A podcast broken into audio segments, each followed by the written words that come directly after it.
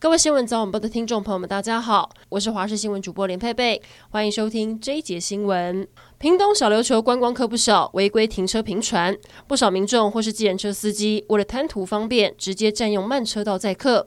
类似的情形也发生在台南一间私立高中门口，家长为了接送小孩，整条慢车道都被轿车并排，超过十三台，甚至还出现了三列并排的离谱状况。警方将加强取缔。全台闹蛋荒，台中有蛋行业者喊出限购，一个人只能买十颗；也有蛋行业者不只卖完整的鸡蛋，还卖瑕疵蛋，价格比较便宜，一斤四十二元。嘉义还有生态农场，每天可以产四百颗蛋，以会员制的方式经营，受到北部客人青睐。另外，连锁大卖场家乐福、全联跟大润发也祭出限购，一人一次限买两盒。至于爱买跟美廉社，则是因为门市还有蛋，还没有祭出限购令。农委会主委陈吉仲为了解决蛋荒，昨天宣布进口五百万颗鸡蛋。今天到立院备询时，再度向全民道歉，希望三月可以解决蛋荒问题。然而三天前才因为缺蛋危机在脸书酸说“圣诞快乐”的红海创办人郭台铭，今天早上态度大转弯，在脸书发文称赞陈吉仲果决地采取对策，值得肯定。国际消息来关注，台湾有事就是全球有事，传出美国将扩大增援驻台美军。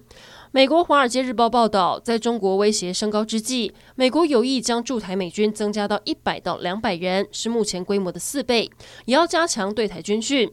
对此，白宫发言人表示要向美国国防部询问，但对台湾的防御支持原则不变。美国国务卿布林肯则强调，中国如果侵略台湾，恐怕会酿成全球经济灾难。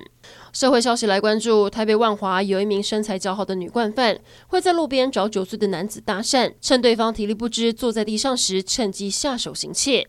上个月三十一号，就有一名男子喝到凌晨四点，整个人醉醺醺被搭讪，后来被摸走了五万五千块，得手就落跑。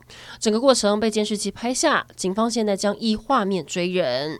上来关心时事的艺人炎亚纶也关注缺蛋议题。之前他在社群写道，自己每天至少都吃一颗蛋，我吃的是幻觉吗？觉得明明买得到蛋，却被人刻意炒作。此话引爆网友怒火。有网友问：开灯都会亮，台湾哪有缺电？一句话反击炎亚纶。朱雪恒也以老人家排队买蛋跟店家限时卖蛋的照片反驳炎亚纶的观点。今天凌晨，炎亚纶在社群发文道歉了。他说：“最缺的是同理心，要跟因为我的留言被冒犯的人说对不起，让不少网友相当心疼，超过万人暗赞相挺。蛋价上扬，在台南有牛肉汤业者超佛心，只要点一碗一百二十元的牛肉汤，就享有肉燥饭、卤蛋吃到饱的福利。老板表示，开业二十多年，成本不断上涨，尤其鸡蛋的价格近三年从一箱四百块涨到一千元。不过他们自行吸收，就是要让客人吃得饱。另外，在高雄也有新开幕的店家，为了促销吸客来买蛋，就送水煮蛋吃。